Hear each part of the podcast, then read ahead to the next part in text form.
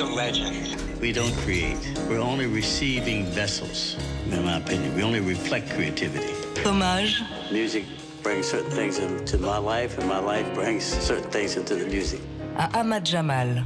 I let people say what they want. I'm, I'm a discoverer. If that means I'm an architect, fine. Daily Express. C'est la vie, c'est la vie. Jean-Charles Doucan.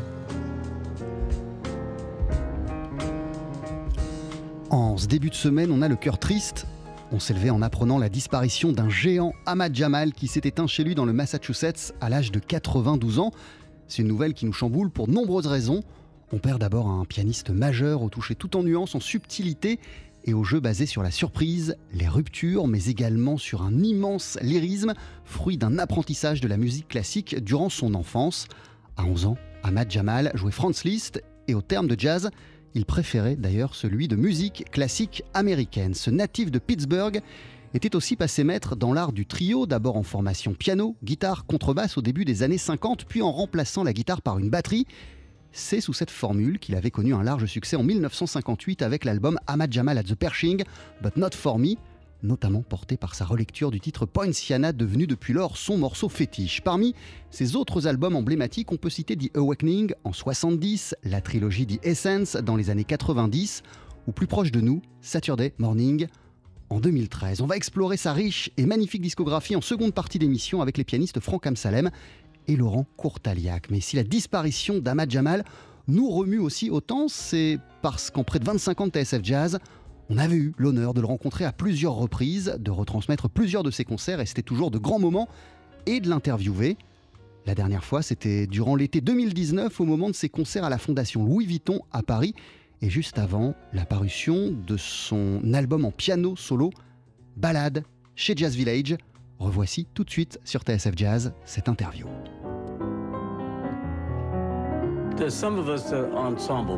On est quelques-uns à être des musiciens d'ensemble. Horace Silver, par exemple, il n'a jamais fait un seul disque en solo. Count Basie, c'est évidemment un musicien d'orchestre. Et moi, Ahmad Jamal. Je n'avais encore jamais sorti d'album sans mes groupes. Au départ, sur Ballade, il devait y avoir deux titres avec mon groupe, mais je les ai retirés de la sélection finale. Je ne les aimais pas. Il y avait notamment Ill Wind, une composition que j'ai apprise de Mary-Lou Williams en la voyant jouer. Donc au final, dans Ballade, il y a trois compositions originales et des morceaux que j'ai appris quand j'avais 10 ou 11 ans. Des standards, des choses que je connais depuis très très longtemps. What's New? Spring is Here. Des morceaux magnifiques que mon frère aimait m'entendre jouer. Ce sont donc des titres que je lui dédie. Il n'est plus parmi nous, mais il adorait quand je lui jouais des ballades.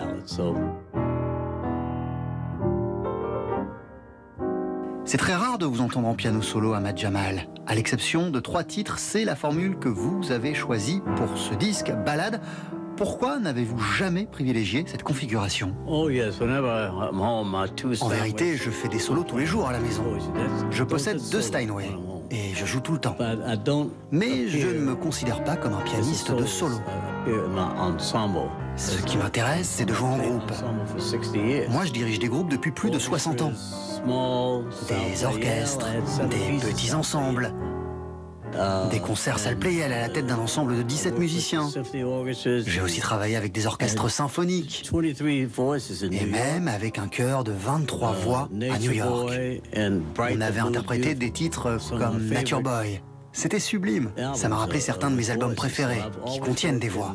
Au cours de ma carrière, j'ai toujours privilégié les ensembles, les groupes. Jamais le solo. De toute façon, je pense toujours de manière orchestrale. Même là, pendant qu'on discute, je pense orchestre. Je suis assis devant des pianos, vous vous rendez compte, depuis l'âge de 3 ans. Ça fait plus de 85 ans. Et je joue avec des orchestres aussi depuis très longtemps. À 10 ou 11 ans, j'ai quitté la maison pour intégrer les orchestres. J'ai notamment travaillé avec George Hudson. C'est un ensemble auquel Clark Terry et Ernie Wilkins ont également appartenu. J'étais tellement jeune quand j'ai commencé à travailler avec des orchestres que je continue à penser orchestre.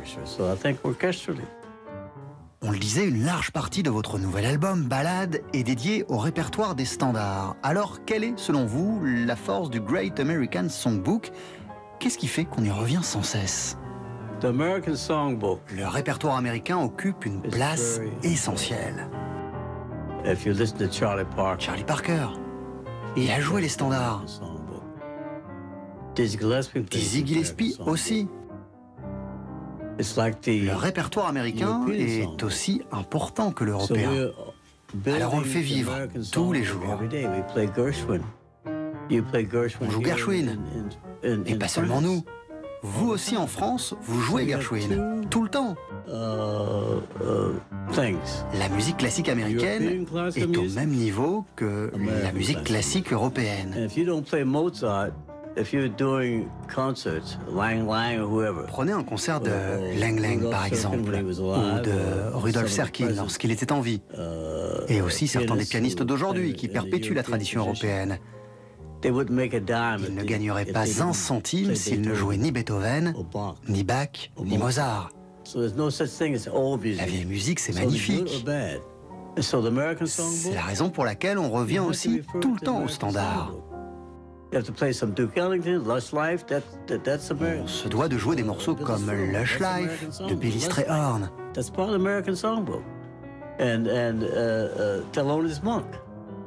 Round Midnight de Thelonious Monk.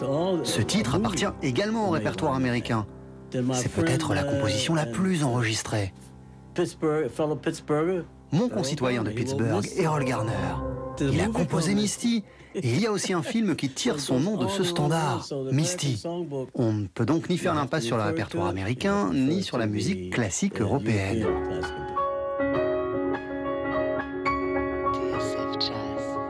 Daily Express rend hommage à Ahmad Jamal.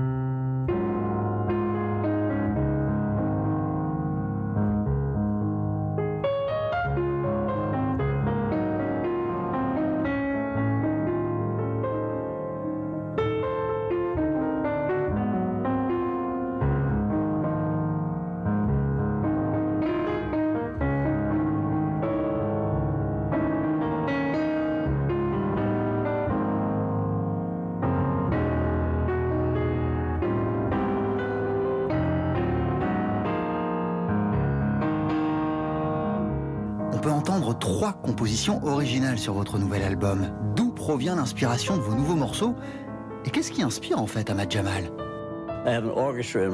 J'ai un orchestre dans la tête. Et j'entends tous les jours de nouvelles choses. Même à mon jeune âge. Je suis seulement âgé de 16 ans, vous savez. Je rigole. Je continue à entendre des choses à mon âge. Je viens d'avoir 89 ans. Et à chaque fois, j'essaye de les retranscrire. Même si parfois, je n'ai pas de quoi noter. En tout cas, j'entends de nouvelles choses tous les jours. Vraiment tous les jours. Là, par exemple, pendant qu'on parle, j'entends des choses inédites. Ça me donne des idées. Pareil, à la seconde où je me suis installé devant le Steinway que Shane Novrasli et moi allons utiliser à la Fondation Louis Vuitton, je me suis mis à composer. Puis j'ai enchaîné avec une interprétation de Marseille, pour être certain que c'est vraiment le piano dont j'ai besoin. C'est un piano très agréable. Vous savez, je suis associé à Steinway depuis 1960. À l'époque, nous n'étions que trois à utiliser des Steinway dans ce que certains appellent le jazz, mais que moi, je préfère nommer musique classique américaine. L'épouse d'un grand sénateur de l'État de New York, dont j'ai oublié le nom, John Lewis, du Modern Jazz Quartet, et moi. À l'époque, la marque était surtout associée à des musiciens comme Rachmaninoff, Rudolf Serkin. Maintenant, plein d'autres pianistes de la musique classique américaine jouent sur des Stanway. McCoy Tyner, par exemple, et beaucoup d'autres.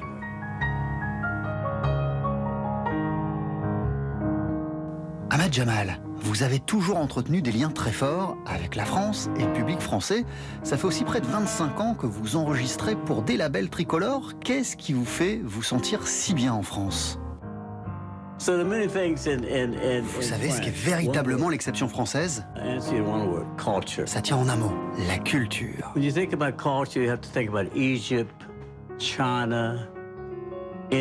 Quand on pense à la culture, on pense à l'Égypte, à la Chine, l'Inde, à des civilisations lointaines. Quand je parle de culture, je parle d'autre chose. Pour moi, la culture, c'est savoir dire bonjour à ses amis, faire des interviews, prendre soin de ses parents. Voilà ma définition de la culture. Pour moi, la France est aussi un endroit à part, car elle a été comme une deuxième maison pour de nombreuses figures majeures de la musique classique américaine. Sidney Bechet, Johnny Griffin, Dexter Gordon.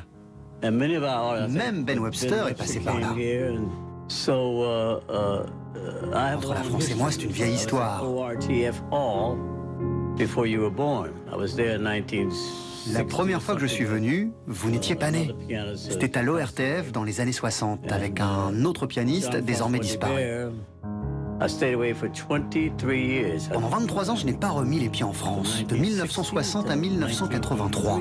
C'est pour ça que je ne parle pas français. Le producteur, Jean-François Debert, m'a dit un jour Mais pourquoi ne reviens-tu pas?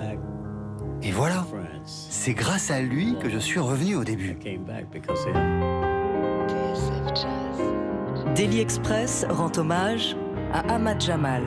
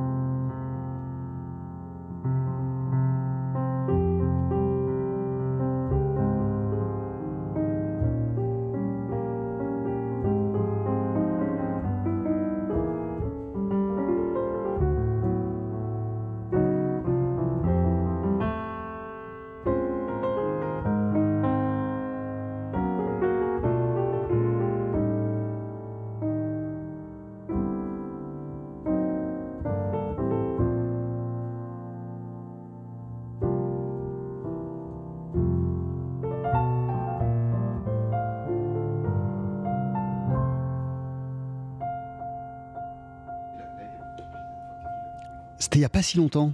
Durant l'été 2019, euh, le pianiste Ahmad Jamal nous avait reçus dans sa loge de la Fondation Louis Vuitton à Paris juste avant des concerts événements qu'il allait euh, donner. Ensemble, on avait euh, discuté de certains moments clés de sa carrière, mais aussi de l'album qu'il s'apprêtait à sortir, qui restera son album ultime.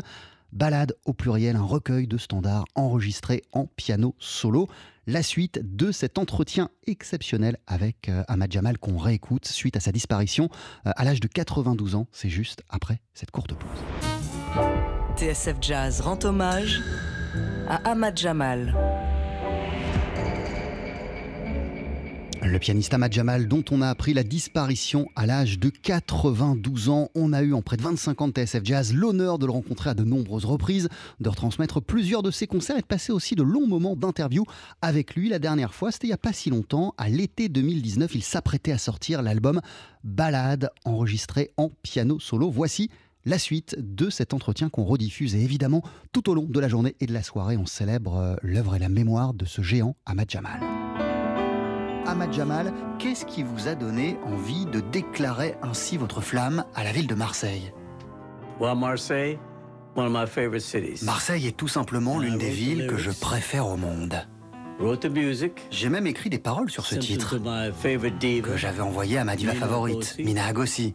Elle les avait traduites en français et sur mon disque précédent, on peut entendre cette fameuse version française. Mais ce sont mes paroles, basées sur ma vie. Marseille. Je marche souvent seul dans tes rues. Le rappeur Abdel Malik a lui aussi tellement aimé cette composition qu'il a fait sa propre version de Marseille. C'est une ville très importante pour moi. J'aime y perdre, marcher seul. Marseille est une passerelle vers l'Europe, une porte vers l'Europe. C'est une ville multiethnique. En un mot, c'est un bijou. Certaines personnes n'aiment pas Marseille, alors que pour moi c'est un joyau. Voilà pourquoi j'ai dédié un titre à la ville de Marseille.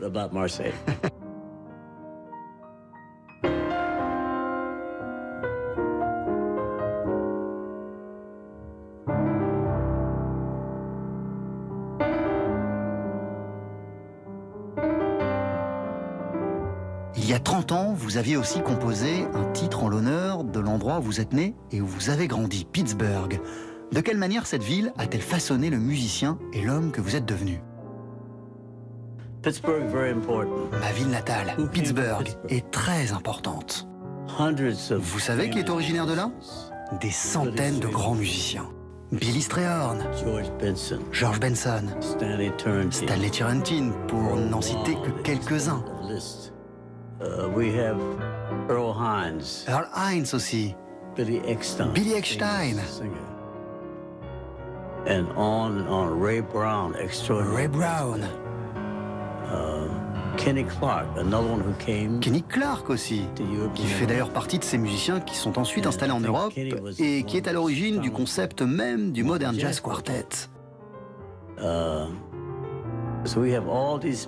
tous ces musiciens spectaculaires viennent de Pittsburgh. Et pas seulement eux.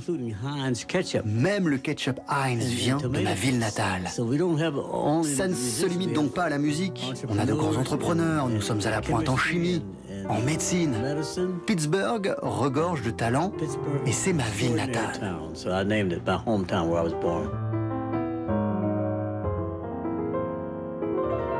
Ahmad Jamal, vous vous êtes souvent entouré de batteurs de la Nouvelle-Orléans. C'était le cas de Vernel Fournier et d'Idris Mohamed. C'est aussi celui d'Arlene Riley. Alors qu'est-ce qu'ils ont de plus que les autres, les batteurs de New Orleans? Les plus grands batteurs de mes groupes viennent de la Nouvelle-Orléans. Le merveilleux Vernel Fournier. Tout le monde l'imite aujourd'hui. Tout le monde imite son jeu dans Poinciana.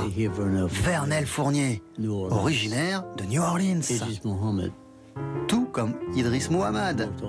Cet homme a voyagé aux quatre coins du monde. Il a été à l'affiche d'une des comédies musicales les plus populaires de Broadway avant de collaborer avec Roberta Flack. Mes grands batteurs sont tous originaires de la Nouvelle-Orléans. C'est aussi le cas d'Arlene Riley, mon batteur actuel. Je l'ai pris sous mon aile lorsqu'il était très jeune. Maintenant, il sort ses propres albums. Il a collaboré avec Wynton Marsalis pendant 17 ans. Tous mes batteurs viennent de la Nouvelle-Orléans. C'est une impressionnante coïncidence. Ou plutôt, c'est phénoménal.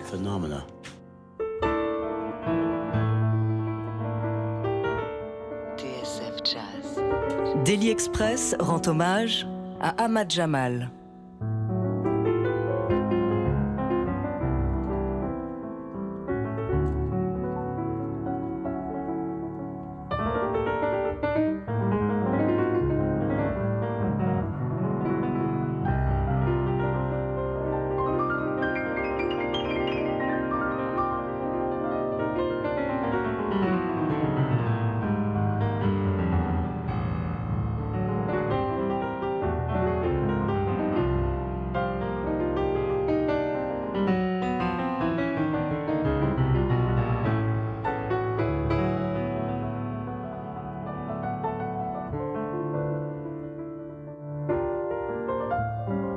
Sur Balade, vous revisitez aussi votre tube, Poinciana.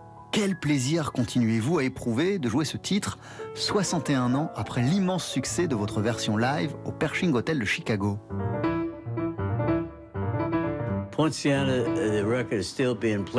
C'est toujours un plaisir de jouer Poinciana. Et les gens continuent à s'inspirer de ma fameuse version.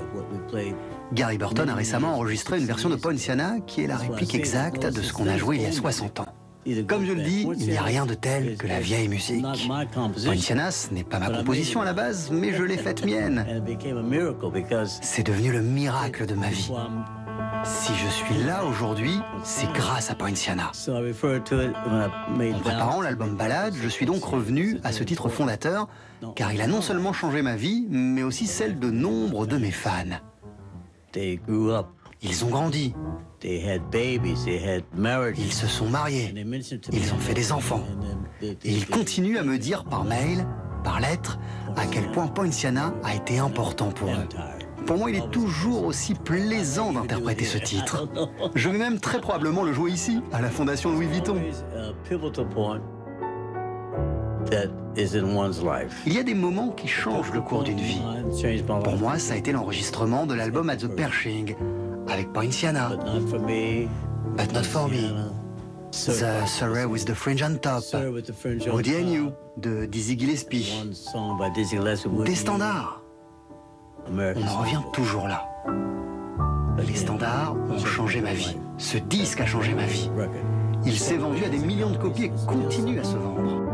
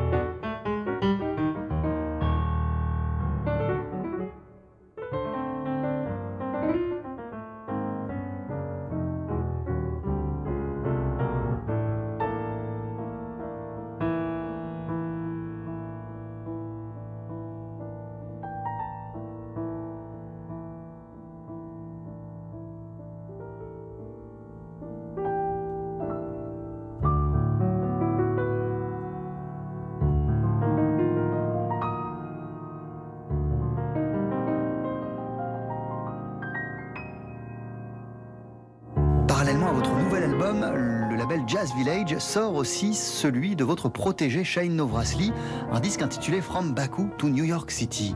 Qu'est-ce qu'il a de plus que les autres, Shane Novrasli Qu'est-ce qu'il fait sortir du lot selon vous? Au cours de ma vie, j'ai connu beaucoup de grands pianistes. À 14 ans, j'ai rencontré Art Tatum. Personne ne jouait comme lui. Même aujourd'hui, personne ne joue comme Art Tatum. Nat Cole. C'était un incroyable pianiste. Je pense notamment à sa sublime interprétation de Body and Soul avec Lester Young. Nat Cole a ensuite eu la carrière de chanteur que l'on sait, et beaucoup de gens ont oublié que c'était un formidable pianiste. J'ai connu tous les grands. Teddy Wilson. Fats Waller aussi. Il était dingue. Quand je les voyais, quand je les entendais, je sentais ce qu'ils allaient devenir. Je sentais qu'ils deviendraient phénoménaux, que leur musique serait célébrée partout dans le monde. J'ai senti la même chose avec Shaheen Novrasli. J'ai donc commencé à le manager. Je l'ai présenté à Sedou Bari, qui a pris sa carrière en main. J'avais fait pareil il y a quelques années avec Hiromi. Richard Evans, l'un de ses enseignants au Berklee College of Music, m'a dit un jour Il faut absolument que je te fasse écouter quelqu'un. C'était Hiromi. Regardez le chemin qu'elle a depuis parcouru.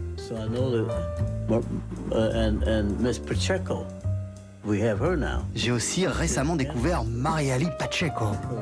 C'est une formidable pianiste. En parlant de génie du clavier, j'ai aussi connu Phineas Newborn.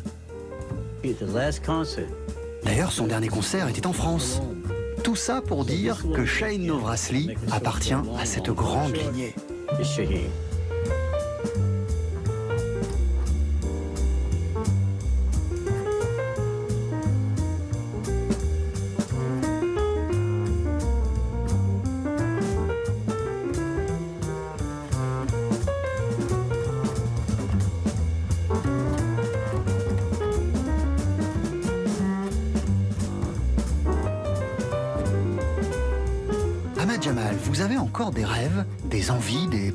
Inaccomplis que vous tenez absolument à faire J'essaye encore de comprendre tout ce qu'on peut faire avec les touches blanches et noires du piano.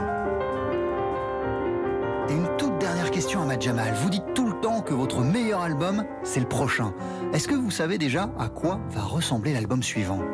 Exactement. C'est vrai que quand on me demande quel est mon disque préféré, je réponds toujours le suivant. Je dois aller prochainement à San Francisco pour ouvrir le San Francisco Jazz Festival. Et il est fort possible que j'en profite pour enregistrer. Si je suis satisfait des nouveaux titres que j'ai récemment composés, je les enregistrerai là-bas. Voilà mon prochain projet. Si je suis encore de ce monde.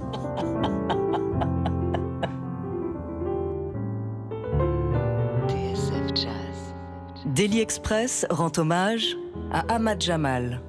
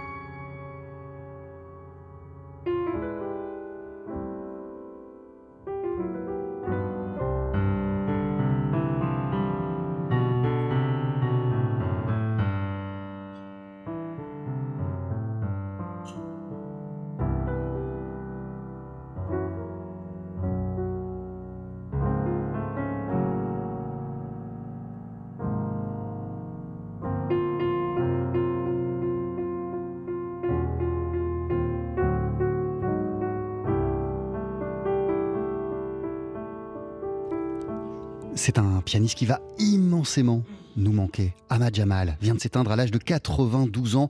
On vient de réécouter euh, l'un des nombreux entretiens qu'il nous a accordés ces dernières années sur l'antenne de TSF Jazz. Euh, c'était le dernier de ces entretiens durant l'été 2019, juste avant la sortie de son album en piano solo intitulé Ballads. Nous sommes à présent sur TSF Jazz avec euh, deux pianistes pour continuer à célébrer la mémoire de ce grand monsieur avec Franck Amsalem et Laurent Courtaliac. Bienvenue, merci d'être avec nous aujourd'hui.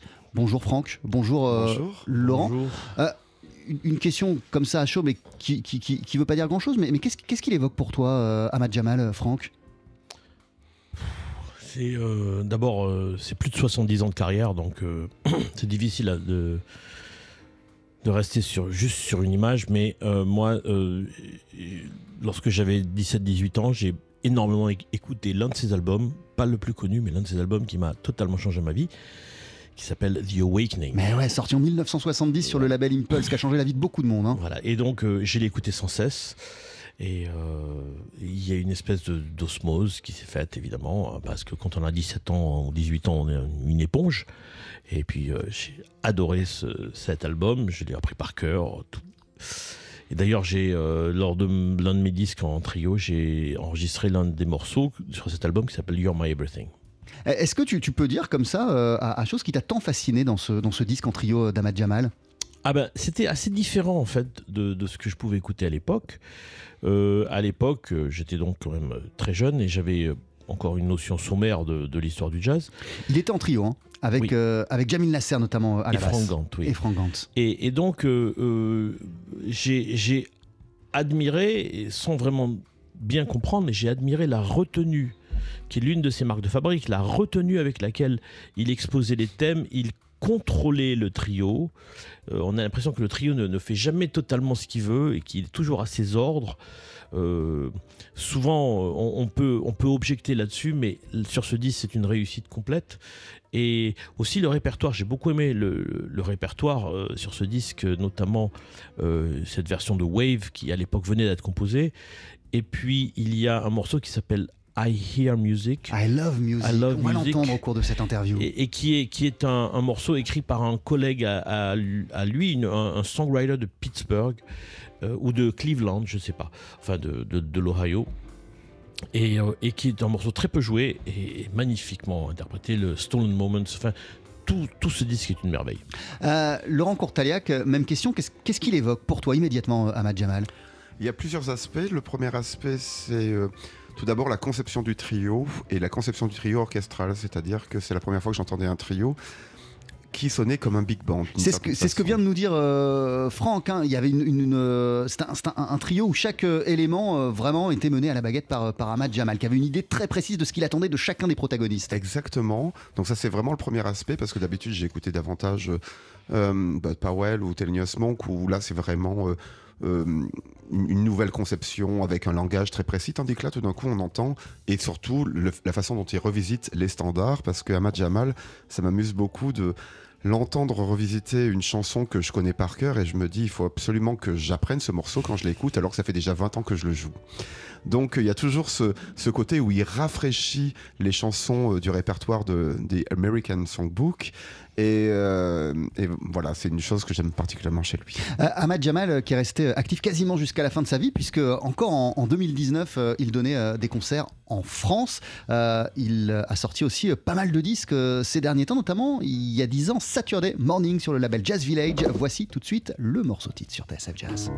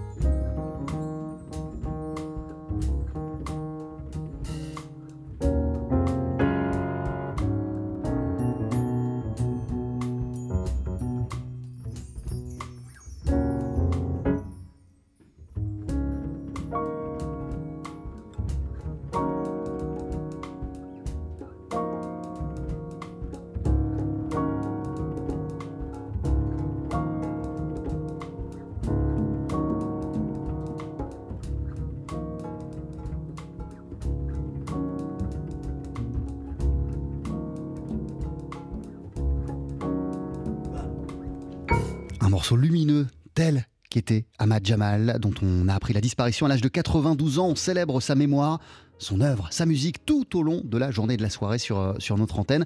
Nous sommes en compagnie euh, de deux pianistes, Franck Amsalem et Laurent Courtalia, qu'on vient d'entendre à Jamal avec Saturday Morning, extrait de son disque du même nom, sorti en 2013 euh, avec Reginald Ville à la contrebasse, Erlin Riley à la batterie et aux percussions, Manolo Badrena à la fin des années 40, euh, c'était vraiment le début de sa carrière. Ahmad Jamal, il a intégré un, orchestre, celui de George Hudson, euh, qui a été une, expérience euh, bah, qui l'a tellement structuré que après on en est arrivé à une conception du trio. ce que tu disais, Franck Amsalem, où il voyait cette formation comme un chef d'orchestre. Qu'est-ce que ça impliquait? Qu'est-ce que ça voulait dire? Dans l'interplay, dans les interactions, dans, la manière de concevoir un morceau, d'imaginer un trio, trois musiciens, comme un orchestre, comme tout un orchestre.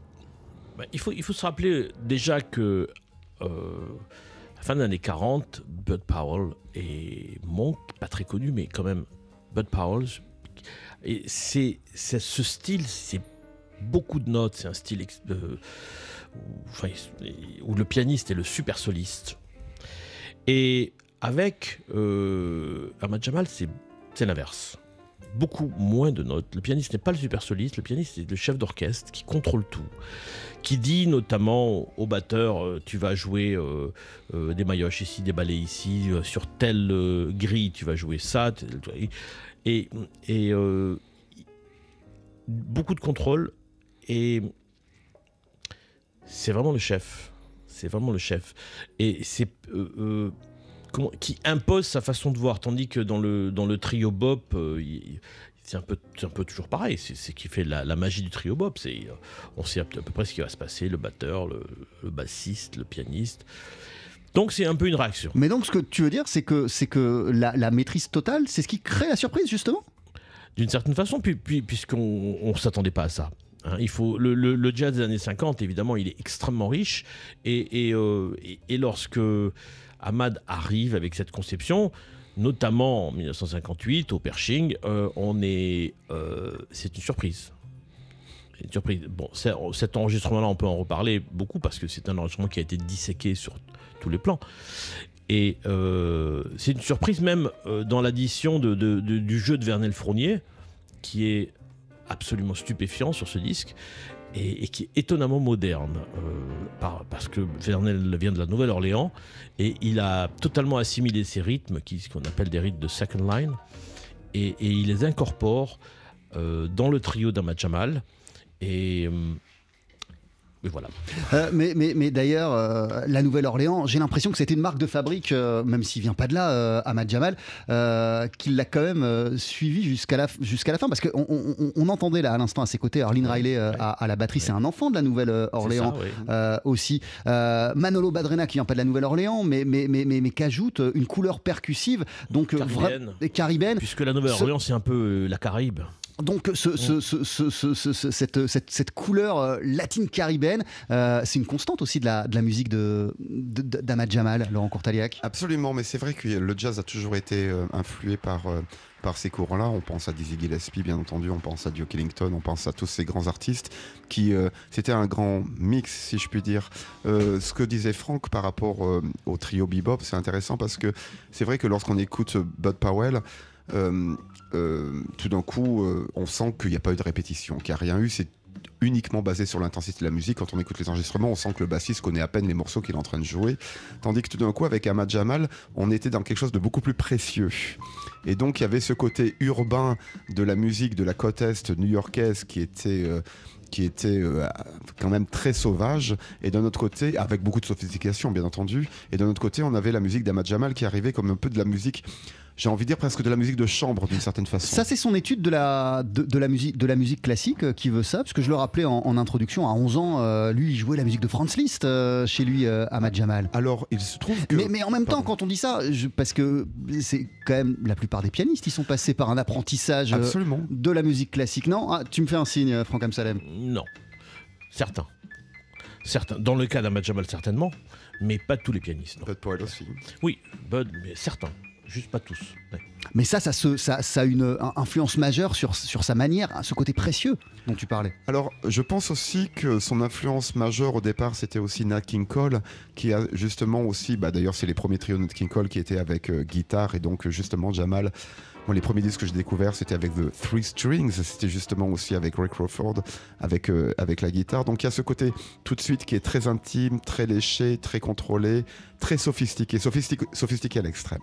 Euh, je te posais la question euh, en antenne, Franck, mais je la repose là pendant l'émission parce que je la trouve intéressante. C'est vrai qu'au début, avec les, les, Strings, il, se produisait sans batterie, mais avec une guitare à Jamal. Et c'était très courant à l'époque. Oscar Peterson, il a commencé de cette manière-là. Nat King Cole, il a donner le là à tout le monde. Qu'est-ce qui fait que la, formule reine du trio euh, à l'époque, elle, était sans batterie avec une guitare et une contrebasse et un piano? Alors ma, version, qui n'est peut-être pas la bonne, mais ma version, c'est qu'à l'époque, le jazz se jouait dans des, dans des clubs de jazz qui n'étaient pas forcément des clubs où on venait forcément écouter, on venait boire un verre et il n'y avait pas de télévision, donc il y avait énormément de clubs dans toute l'Amérique. Il était courant de faire six semaines à Toronto, six semaines à Chicago, six semaines à, New York euh, et, tout ça. Et, euh, et on, euh, il, est bon d'avoir des fois deux solistes. C'est bon pour le pianiste, avoir un guitariste qui puisse prendre le relais.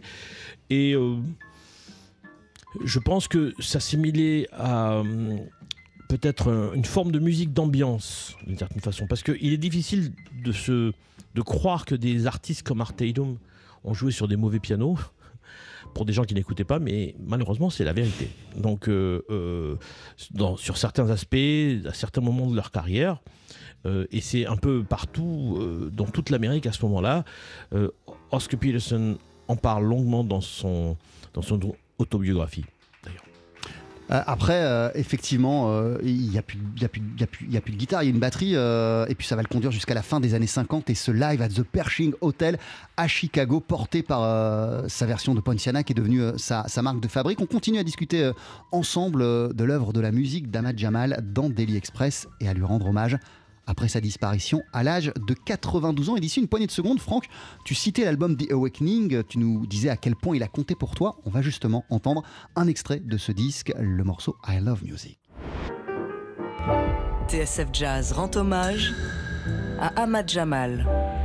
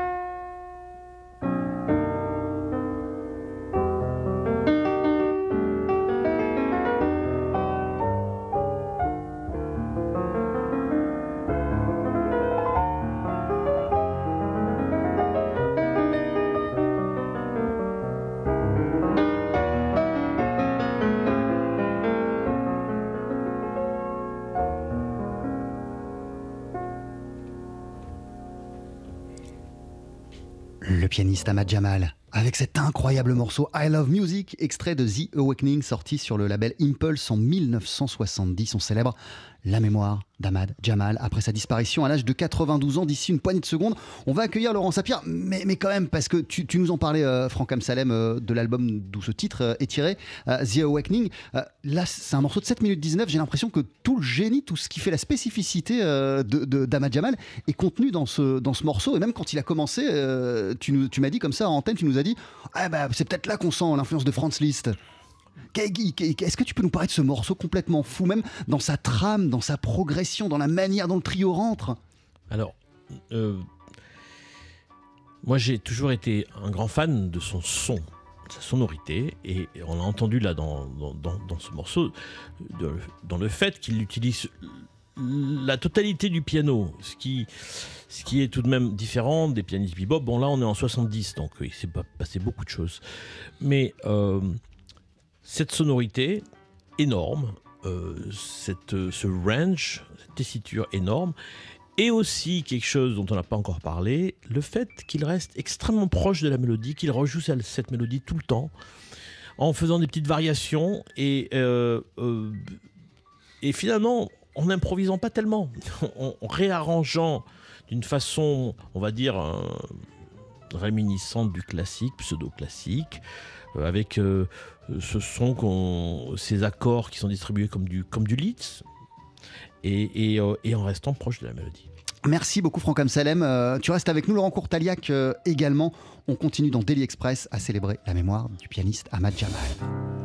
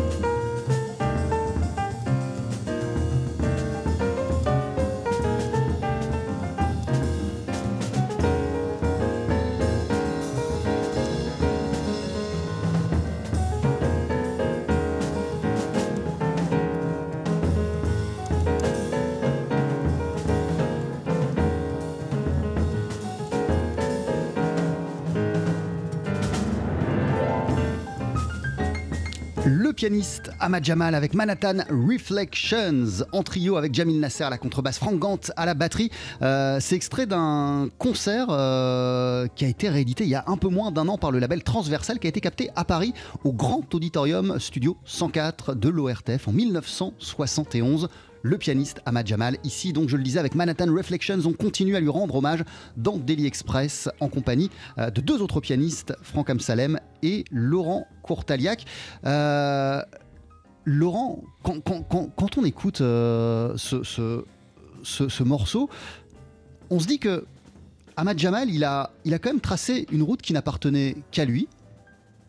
Il a fait une musique qui était un peu à part. On est pleinement dans le jazz, mais voilà, pendant les infos, euh, Laurent Sapir euh, diffusait un papier avec plein de réactions, notamment Christian McBride qui a dit il était euh, tellement grand, tellement impressionnant que j'osais à peine lui dire bonjour. sa musique, elle avait quelque chose d'impressionnant? Je, je, penserais à un autre pianiste, je penserais à Duke Ellington, c'est-à-dire que Duke Ellington qui a réussi à traverser et à s'adapter en étant lui-même toutes les époques du jazz. Parce que là, tout à l'heure, on a écouté plusieurs, depuis tout à l'heure, on écoute plusieurs euh, extraits de, morceaux de sa carrière qui vont des années 50 euh, à, bah, bah, aujourd'hui. Euh, et, on se rend compte qu'il a toujours su s'adapter en restant lui-même. Et la force, et là on pouvait l'entendre encore dans le morceau qu'on vient d'entendre, c'est qu'il est toujours proche de la mélodie. Il joue quasiment tout le temps que la mélodie. Et c'est la raison pour laquelle tout à l'heure nous parlions en antenne du fait que je crois qu'il est très influencé par quelqu'un comme Teddy Wilson qui avait quelque part la même qualité. Teddy Wilson qui était le pianiste il est connu pour, être, pour avoir accompagné Billy Holiday, qui avait exactement la même qualité, c'est-à-dire qu'il jouait toujours la mélodie. On sait toujours où on en est, il n'y a pas d'extrapolation euh, comme chez les pianistes bebop ou free jazz ou après ensuite. Il est toujours très proche de, de la thématique. Et, et puis évidemment, il, suit l'évolution du, du, piano jazz. Là, on entend des choses qui viennent peut-être de McCoy Tyner, mais il reste toujours dans la mélodie et il reste toujours dans cette, dans cette chose voulue lui-même. Et c'est pour ça que ça me fait penser aussi à Duke Ellington. Est-ce que c'est un pianiste qui était un peu à part, euh, Franck Amsalem euh, euh, Ahmad Jamal Oui, je pense. Je pense, euh, pour tout ce que Laurent vient de dire, euh, ce chemin incongru, puisqu'il n'y avait que lui qui jouait comme ça, et, il n'a même pas fait école. Donc, il, il, est resté proche de la mélodie, beaucoup de contrôle, beaucoup d'énergie dans cette musique énormément d'énergie, ce qui est quelque chose que moi j'apprécie particulièrement. Euh,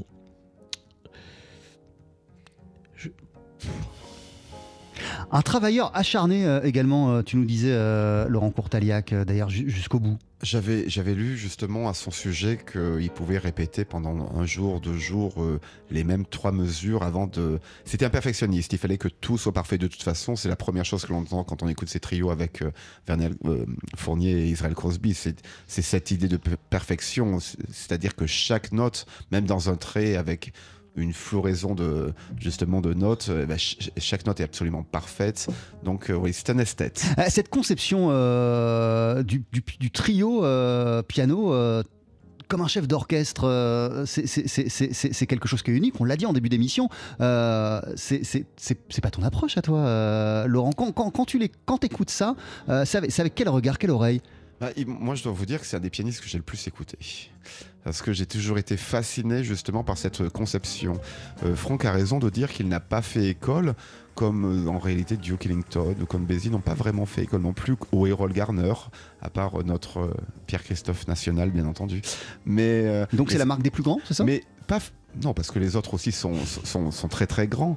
Mais c'est vrai que ce sont des pianistes tout à fait à part ils n'ont pas un langage particulier, comme on va noter euh, chez euh, Bud Powell, ou chez, on parle souvent de, lui, ou chez McCoy, ou chez Herbie, où, là on entend vraiment une, un, discours qui leur est propre. Là, c'est plus, c'est vraiment des interprètes de, de, la chanson, et le morceau a plus une atmosphère dans son ensemble plutôt que sur euh, chaque phrase. C'est-à-dire qu'il y, y, a vraiment une vision d'ensemble. Euh, et, c'est peut-être pour ça que ça ne peut pas faire école, parce que c'est difficile de retrouver une vision d'ensemble lorsqu'on veut copier. Ça voudrait dire qu'on joue le morceau exactement comme il a déjà été écrit ou constitué. Euh, on ne peut pas ne pas préciser, euh, Franck Amsalem, que toi, tu as, bien connu et tu as joué avec, avec l'un de ses bat son batteur historique. Bah, il y en a eu d'autres, mais, mais Vernel Fournier. Avec Vernel, oui. à partir de 86, j'ai eu l'occasion de, de, jouer avec lui. D'abord, c'était peut-être le premier des très grands musiciens avec qui j'allais jouer. Donc euh, rythmiquement, c'était euh, dans une autre dimension. J'ai énormément appris juste pour arriver à me caler avec lui. son rythme, son tempo, la façon dont il entend le temps par rapport au soliste. une grande leçon. C'était aussi quelqu'un de très humble qui, à cette époque-là, a traversé un moment de sa carrière pas forcément euh, très, euh, très glorieux. Euh, et j'adorais l'entendre parler de, cette époque-là, de l'époque où il avait glané tout ce qu'il savait des rythmes de la Nouvelle-Orléans. et c'était le grand métier tel qu'on l'apprend sur scène on n'a pas précisé autre chose, c'est que Ahmad Jamal est quelqu'un euh, qui avait des relations très fortes avec la France. Il se produisait très régulièrement en France, euh, en région, à Paris, dans les festivals. Euh, et, c'est quelqu'un qu'on a tous vu plein de fois en concert. Alors toi, il se trouve que c'est pas en France, mais tu me racontais que la première fois que tu l'as vu en concert, Franck, c'était aux États-Unis, fin 70, début 80, c'est ça? En 81, à, Boston, dans un club qui s'appelait le Tinkers, qui, a duré très peu de temps, qui était dans un quartier assez dangereux de, Boston. Euh, et je me rappelle très bien, à l'époque, il essayait de faire une musique plutôt commerciale, plutôt inspirée du succès d'autres pianistes comme euh, Ramsey Lewis, c'est-à-dire une musique très basée sur le blues, répétitive, euh, et en reprenant des, pas des tubes, mais presque des, standards du rhythm and blues. Et je me sentais très seul à l'époque parce que j'adorais ce pianiste, mais l'époque était passée de mode. Et au début des années 80, les pianistes comme moi écoutaient euh, les grands pianistes des années 60, 60 hein, euh, on les connaît tous, euh, McCoy, Herbie, Chick, Bill, j'arrête. Et, et, et, moi, moi, je disais non, mais moi j'aime Ahmad Jamal beaucoup, spécialement The Awakening. Et, et il y avait un petit silence poli. Euh, parce que Ahmad s'était tourné vers une musique un peu plus facile à l'époque. Pendant, ça a duré pas très longtemps, mais quand même, ça, ça, ça a laissé une marque euh, dans, sa carrière. Euh, Laurent Courtaliac, toi j'imagine que tu l'as vu aussi à plusieurs reprises. Quelles émotions de concert t'as as vécu grâce à Ahmad Jamal? J'ai eu la chance de le voir à Jazz à Vienne, de le voir à Jazz Marciac. Bah, C'était tout de suite un son, c'est-à-dire que euh, tout évidemment, on a tous été marqués par euh, son, euh, ses concerts au Pershing qui sont enregistrés, qui sont des monuments de, la musique de jazz. Et donc, il jouait toujours un morceau qui ressemblait à Ponciana, ou souvent il jouait Ponciana. Et le fait de revoir, de voir vivre sous ses yeux et avec ses oreilles ce son particulier du piano parce que c'est ça qui marque vraiment la musique de jazz c'est le son de chaque instrumentiste et, c'est la première chose qui, saute aux oreilles. Et donc, c'était tout d'un coup, j'étais à Jazz mais tout d'un coup, j'étais à la maison. Qu'est-ce que euh, dorénavant et, même jusqu'à présent, euh, tu iras puiser ou tu allais puiser euh, dans les disques d'Ahmad Jamal? Ben, c'est peut-être le fruit du hasard, mais j'ai racheté il n'y a pas très longtemps le coffret Mosaïque où il y a justement tous ces enregistrements euh, avec Verniel Fournier et Israel Crosby. Et j'écoute ça en permanence parce que même si je joue pas forcément dans cette lignée-là, il y a une telle conception du son du trio et du son euh, du piano en général que c'est quelque part euh, c'est comme ça que je me que je me lave les oreilles. Merci beaucoup Franck Amsalem ouais vas-y. J'aimerais rajouter pour euh, ceux qui sont près de d'un ordinateur le, la vidéo qui traîne sur YouTube où on peut l'entendre jouer Darn That Dream. C'est une deuxième partie d'un d'une émission de télé et on le voit jouer à la perfection. D'abord, c'est quand même extraordinaire pour nous pianistes de le voir jouer comme ça. Et autour du piano, il y a, si je me rappelle bien, il y a Ben Webster, il y a Hank Jones, tous admiratifs. Cette vidéo doit dater de la fin des années 50. Hank Jones passe un drôle de moment d'ailleurs, je me souviens à côté du piano. merci beaucoup Franck Amsalem, merci Laurent Courtaliac d'avoir répondu présent pour notre hommage au pianiste Ahmad Jamal qui se poursuit euh, toute la journée et jusqu'à ce soir évidemment sur l'antenne de TSF Jazz.